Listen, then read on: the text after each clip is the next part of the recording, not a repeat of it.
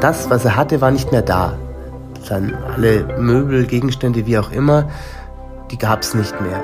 Ein Mann aus Schwaben hat als Freiwilliger in der Ukraine gekämpft. Seit einigen Monaten ist er aus dem Krieg zurück. Mein Kollege Sebastian Mayer hat ihn bei seiner Rückkehr begleitet. Äh, er hat zunächst bei einer Freundin gelebt, auf der Couch geschlafen. Das muss wohl sehr schwierig gewesen sein, weil er gerade nachts offenbar um sich geschlagen hat, geschrien hat, irgendwelche Albträume gehabt hat.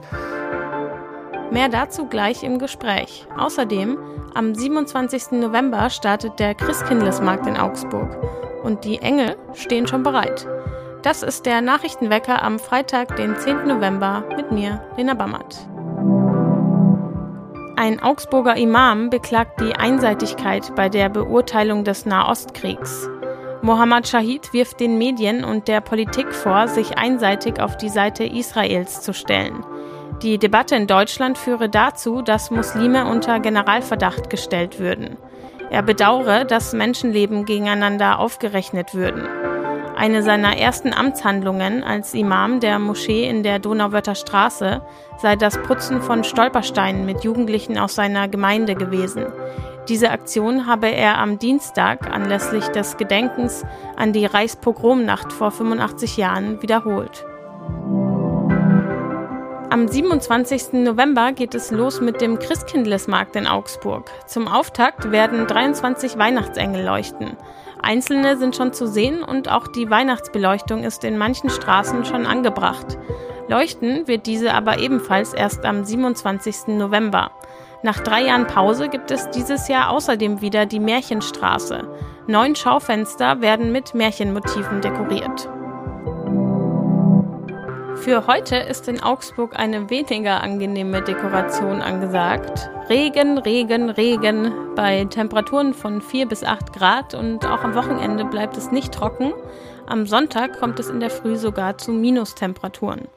Wir sprechen hier im Nachrichtenwecker jetzt über Pietro, einen Mann aus Schwaben, der als Freiwilliger in der Ukraine gekämpft hat und mittlerweile wieder zurückgekehrt ist.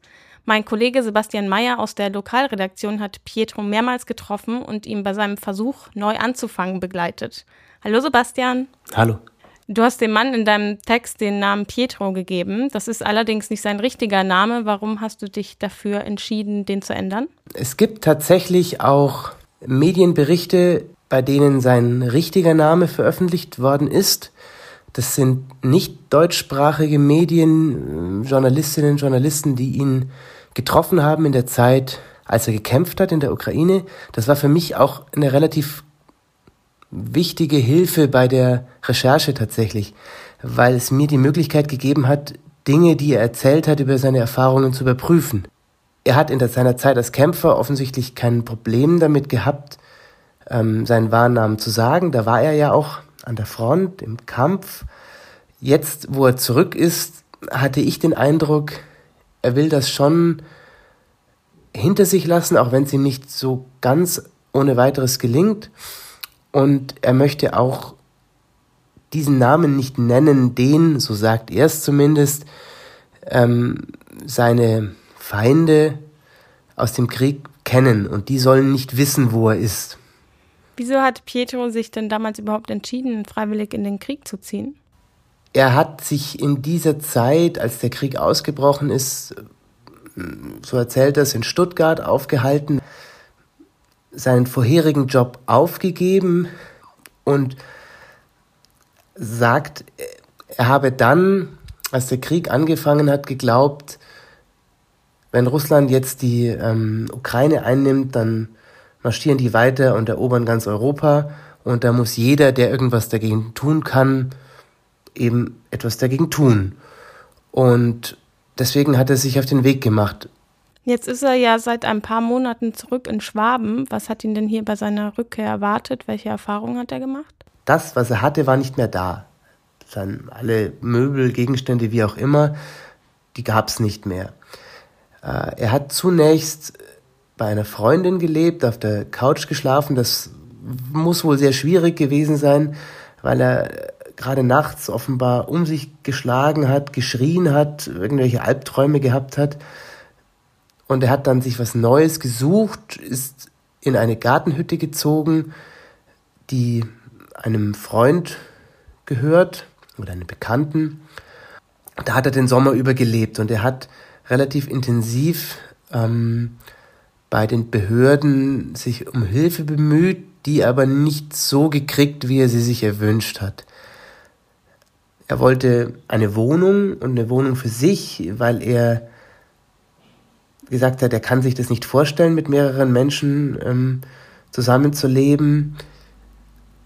Sicherlich auch wegen der Erfahrungen aus dem Krieg und die hat er sehr lange nicht gefunden, weswegen er da eben in dieser Gartenhütte gelebt hat. Bürgergeld hat er bekommen, also das, was früher Hartz IV hieß, und davon hat er seinen Lebensunterhalt bestritten. Du hast ihn ja auch in seiner jetzigen Wohnung besucht. Wie ist da so die Situation? Die ist sehr einfach, die Wohnung. Ähm, es ist so ein Mehrfamilienhaus.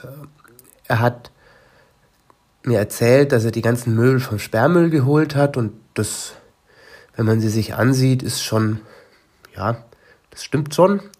Er hat da eine Kochplatte mit zwei Herdplatten. Er hat so eine Mini-Spülmaschine, die er aber nicht benutzt, weil er hat nur einen Teller, einen Löffel und eine Gabel. Und er hat so einen Mini-Ofen, der aussieht wie eine kleine Mikrowelle. Er hat noch nicht mal einen Kühlschrank. Die Sachen, die gekühlt werden, die stellt er ans Fensterbrett, weil jetzt ist ja gerade Winter. Das ist eine Einzimmerwohnung, in der er da ist. Und da begleitet ihn oder begleitete ihn bis vor kurzem die ganze Zeit die Sorge, dass er bald wieder raus muss, weil er auch bis heute noch keine Zusage vom Jobcenter hat, dass sie ihm die Miete übernimmt. Wie schaut Pietro denn auf seine Zukunft oder was wünscht er sich? Er hat bis vor kurzem sehr pessimistisch immer gesprochen. Ich habe ihn viermal gesehen und ich habe einige Male mit ihm telefoniert. Und ein Satz, den er oft gesagt hat, war, wenn das und das nicht klappt, dann gehe ich halt zurück.